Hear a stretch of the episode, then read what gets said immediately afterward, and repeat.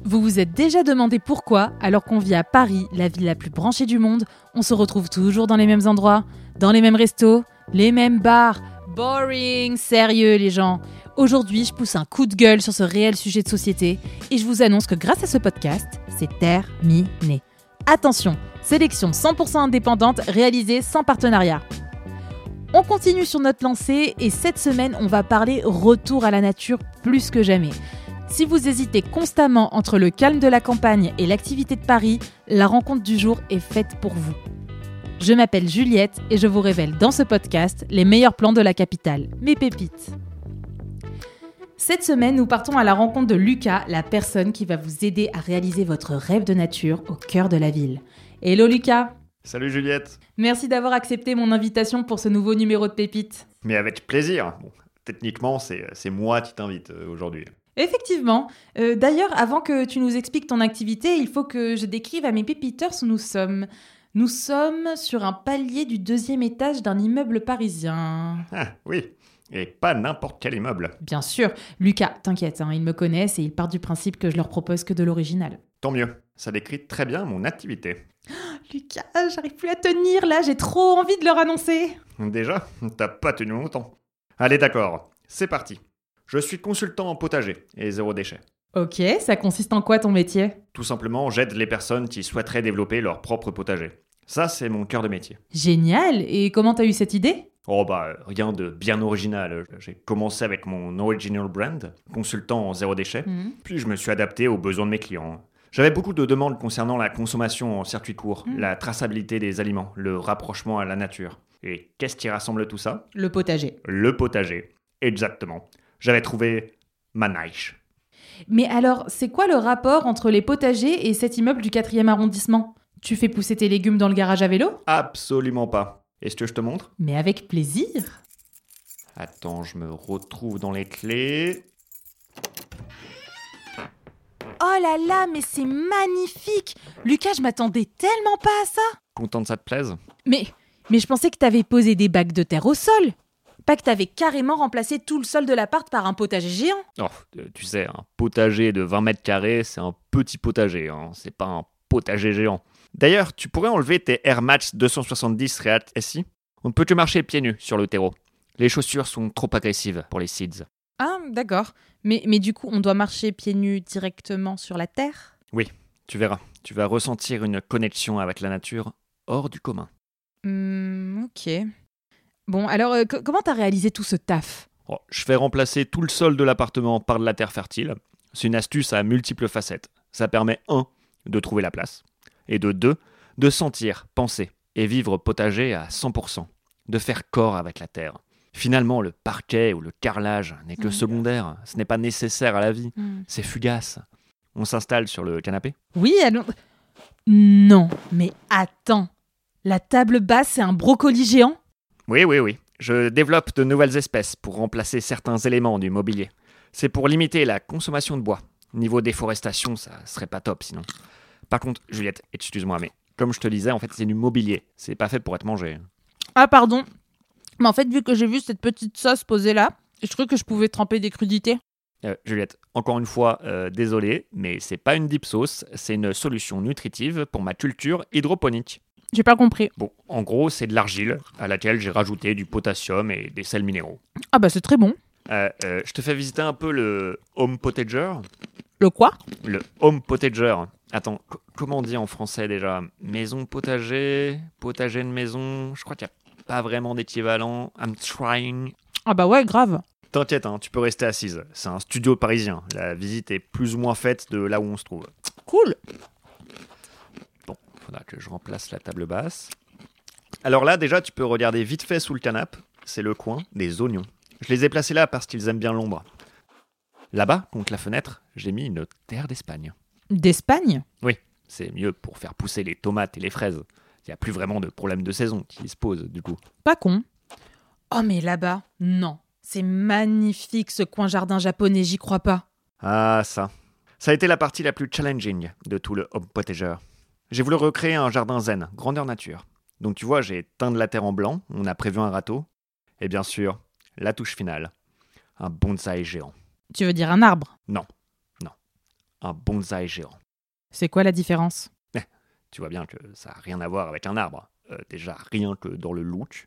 Il y a un tronc, des branches, des feuilles. Ça fait ma taille. Euh, C'est assez réducteur. hein. Mais, mais bon, je t'en veux pas. La botanique, euh, c'est pas trop la spécialité des Parisiens. Heureusement, hein, d'ailleurs, ça, ça fait mon fonds de commerce. En tout cas, je suis bluffée. Je pensais pas que ça pouvait être possible. Non seulement le potager, mais surtout un arbre dans un appartement parisien. Ah oui, bah c'est hein, c'est normal, Juliette, car c'est impossible de faire entrer un arbre dans un appartement parisien. C'est pour ça que j'ai choisi un bonsaï. Qui a tout l'air d'être un arbre. Puisque je te dis que c'est un En bonsaï. tout cas, c'est génial. Bravo. Et, et la salle de bain, c'est aussi un potager? Bien sûr. Mais du coup, à quel moment on a les pieds propres? Tout le temps, euh, Juliette, la terre est propre.